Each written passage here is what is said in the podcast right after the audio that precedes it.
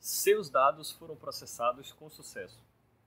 Para mim, essa é uma das frases mais horríveis que eu posso encontrar na interface de software. E eu vou tentar explicar o porquê para vocês nessa conversa sobre estudo linguístico, ou a técnica que ficou mais recentemente conhecida como UX Writing. O UX Writing é a prática de escrever em interfaces, pensando na experiência do usuário. Então, basicamente, é onde o design encontra a redação.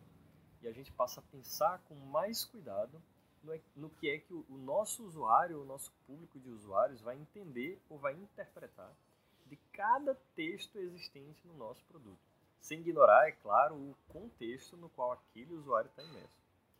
Tem um exemplo bem simples e clássico que é o seguinte: quando você clica para cancelar alguma coisa no software, aí aparece aquela janelinha de diálogo perguntando: deseja realmente cancelar?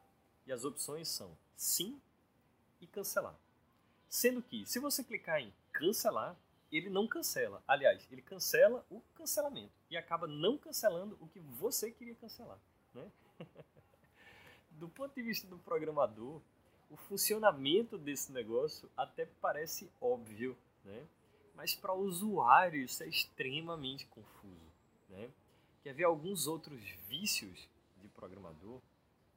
Imagine como a mensagem seu registro foi processado com sucesso.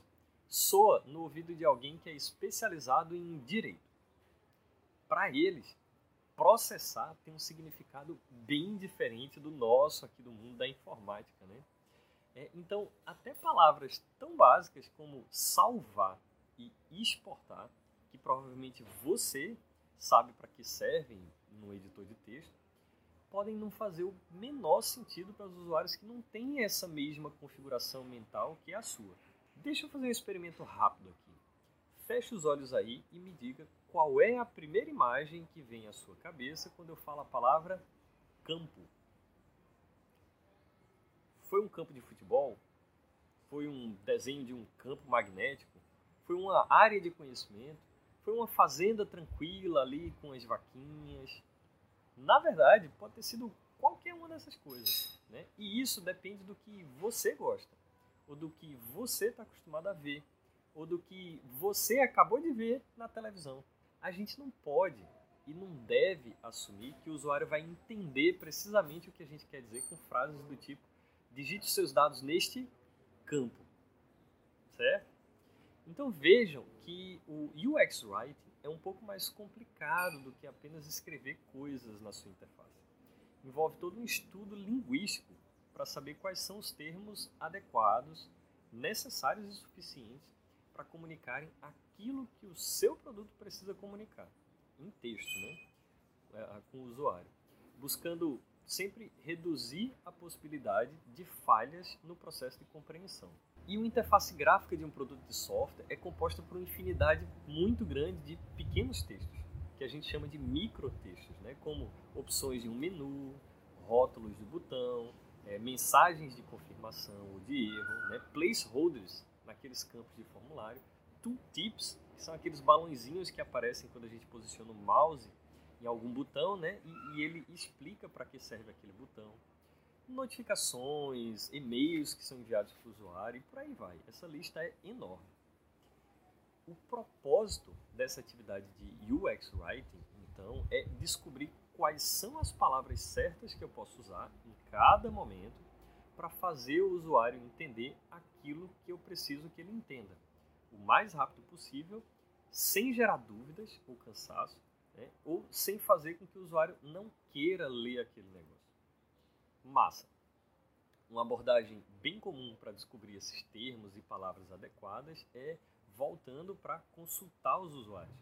Você pode, por exemplo, usar formulários com frases e espaços em branco para tentar capturar algumas palavras, né? ou, ou, ou, ou perguntar para os próprios usuários quais são as palavras que eles preferem ou que funcionam melhor para eles. Ou seja, conversar com o usuário para compreender esse contexto dele. Navegando aí pela internet, você vai encontrar várias outras dicas e sugestões de como fazer. Coisas como evitar jargões muito técnicos, é, ser direto ao ponto, não enrole para dizer algo, não dê instruções antes do tempo, uh, não queira deixar o usuário envergonhado e, e várias outras. Tem um outro aspecto importante da UX Writing que eu preciso destacar nessa conversa. Quando você abre o Waze ou Google Maps, né, você vê uma caixinha ali com uma lupa desenhada e escrito algo como o que você está procurando. Imagina se ao invés disso tivesse escrito digite neste campo algum termo para buscar a localização do seu item desejado. Fica muito mais confuso, né? Inclusive, esse estilo de projetar os textos como se o seu aplicativo estivesse conversando com o usuário tem funcionado bastante bem e tem ganhado bastante popularidade mais recentemente. Né? Ou seja, ao invés de simplesmente escrever no título de uma tela lá algo como ajuda, a gente pode escrever algo mais é, gentil do, do tipo ah, posso lhe ajudar né? e isso faz uma grande diferença. No final das contas, se você vai adotar uma linguagem ou uma forma textual um pouco mais descontraída um pouco mais formal, tanto faz. O importante é que o estilo que você escolher para se comunicar seja coerente com o propósito do seu produto. Encaixe bem para aquele público. Né? Junto com cores, fontes, ícones, essa forma de se comunicar vai ajudar a configurar essa personalidade comunicativa do seu produto. Beleza?